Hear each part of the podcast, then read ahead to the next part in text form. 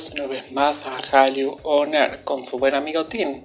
La semana pasada no hubo programa porque estuve con bastante home office y algunos trabajos para hacer. También ando con algunos proyectos, pero bueno.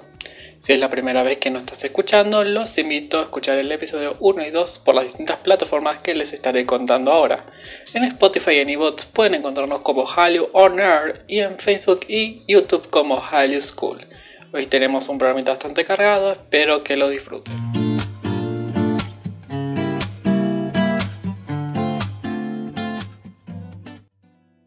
Gustaría hablar un poco sobre la ley Gojara, que esta fue rechazada el 20 de mayo por la Asamblea Nacional de la Legislación Judicial. Para quienes no saben qué es la ley Gojara, fue un proyecto de ley presentado por el abogado y el hermano Gojara para prohibir que los padres hereden la propiedad de sus hijos si no cumplen sus deberes como padres. Este proyecto de ley nació debido a que la madre Gojara estaba reclamando la mitad de la herencia por su hija fallecida, quien no ve desde que era chica debido a que la abandonó a ella y a su hermano, quedando al cuidado del padre, la tía y su abuela. La madre reapareció en el funeral de Gohara, donde tenía actitudes sospechosas grabando lo que sucedía en el recinto. Debido a los constantes reclamos de la madre sobre la herencia de su hija que le correspondía y el hermano tratando de evitar de que esto suceda, tratando de haber juntado muchas firmas para llevar este proyecto de ley se ha tratado en la Casa Azul, con más de 100.000 firmas en total. Esta ley fue rechazada este 20 de mayo, por lo cual la antigua ley seguirá vigente donde los padres biológicos son los primeros en heredar los bienes del hijo fallecido. En este caso, la madre Ojara hereda la mitad de los bienes y la otra mitad el hermano, ya que el padre le cedió su parte a su hijo. Dejando un poco de lado el caso de Gohara, nos vamos a meter en temas de cultura.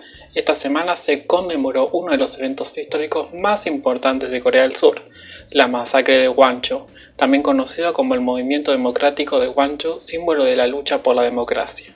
El 18 de mayo de 1980, estudiantes de Wancho protestaron contra la ley marcial impuesta en todo el país por el general Chung Dong-hwa.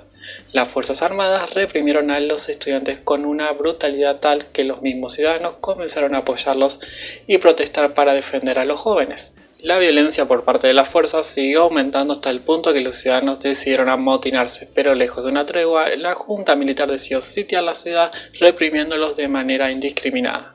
La masacre de Wanchot, que duró hasta el 27 de ese mismo mes, tuvo un fuerte impacto en los surcoreanos, alimentando el ya encendido movimiento democrático en el país. Por estos hechos, el 18 de mayo fue establecido como el Día Nacional para conmemorar la lucha por la democracia.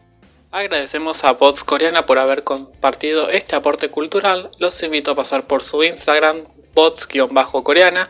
Este Instagram se estarán compartiendo contenido de cultura e idioma, además que se brindan clases de coreano con una coreana nativa. Los invitamos a que se pasen y si tienen la oportunidad tomen clases con ella, se los recomendamos.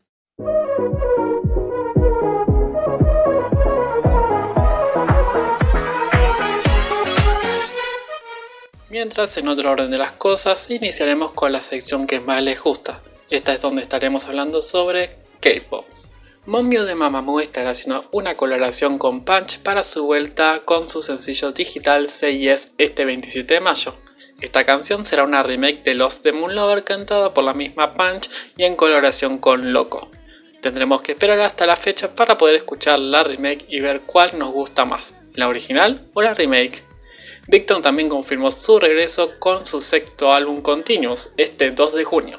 El 25 de mayo a las 5 am hora argentina se estará llevando a cabo el TikTok Stage Live from Seoul que podrás ver en vivo a través de su aplicación. Deberán bajarse la aplicación y seguir la cuenta TikTok-stage para poder ver el vivo. Los grupos que se estarán presentando son A-Pink, Acmo Musician, Oh My Girls, Monsta Edge, Icon, Card, Can Daniel, Zip y Gravity. Los espectadores del concierto pueden hacer sus donaciones, las cuales serán destinadas a la organización surcoreana sin fines de lucro Community Chess of Korean. A su vez se estará llevando a cabo el 27 de mayo el K-Hip Hop en TikTok a las 8 am hora argentina. Entre los grupos y artistas se destacan Epic High, Bobby the Icon, Haze, Zico, Jesse, J Park, entre otros. Y para cerrar esta sección, el 19 de mayo la ex miembro de Tiara, Auren, revela que dará luz en 7 días. El sexo de bebé todavía es un misterio, pero nos estaremos enterando el día que nazca. ¿Ustedes qué piensan que será? varón o mujer.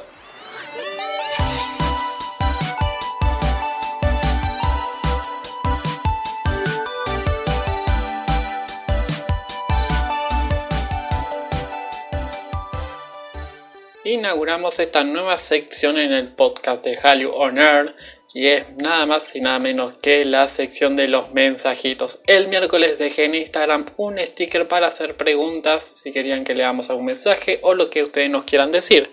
Así que voy a dar inicio con el espacio de nuestros oyentes. Emma Kun nos preguntó si hay alguna noticia sobre recitales online de K-pop. Tu pregunta ya la respondimos previamente en la sección de K-pop, pero también puedo añadir que hay recitales pagos por V-Live. Están realizando conciertos de los artistas de SM Town cada semana. Cada recital sale aproximadamente entre 27 a 29 dólares y si sos uno de los 200 afortunados puedes llegar a interactuar con el artista mediante Zoom. También recibimos el mensajito de Doremitz que nos preguntó cuál fue los motivos o razones para crear Hallyu School. Esta pregunta es bastante amplia y tiene mucho desarrollo, así que voy a tratar de resumir lo mejor posible. Debo decirte que antes de que existiera Hallyu School existía Bangtan School. Bangtan School es como el abuelo, el padre de Hallyu, por así decirlo, ya que este evento fue el primero de K-pop dedicado al K-pop únicamente para fans de K-pop y hechos por fans de K-pop. Magnet School fue organizado por Chuchi Sumi. Sumi está actualmente organizando High School conmigo. Bueno, ellas crearon este espacio empezando con juntadas en plazas. Luego de esto se empezó a llevar a lugares más chicos donde se podían hacer matines, donde bailabas y escuchabas música con otras personas, donde te podrías conocer a otros y hacerte amigos. Todo de la mano del K-pop con algunos sorteos, jueguitos y demás. Luego llegan lo que son los eventos más grandes, como conocen hoy el Teatro 5 Sentidos, el primer lugar donde se hizo la primera competencia de K-pop, que fue Patelon organizado por Bangtan School, que hoy en Hallyu se llama Dancing High. Pero en ese momento Bangtan solo se encargaba de organizar eventos.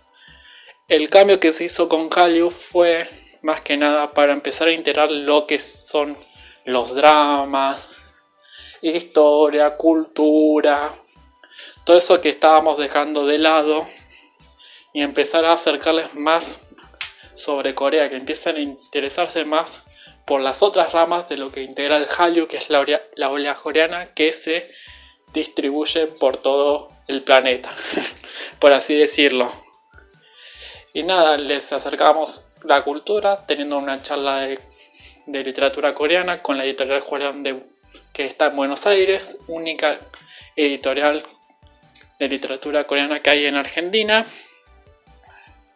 En los eventos empezamos a integrar lo que es el fansinger, que antes estaba como muy de lado, y ahora tratando de impulsar a que más gente se anime a cantar, ya sea en inglés, o haciendo covers en español, o haciendo covers en coreano de sus artistas favoritos.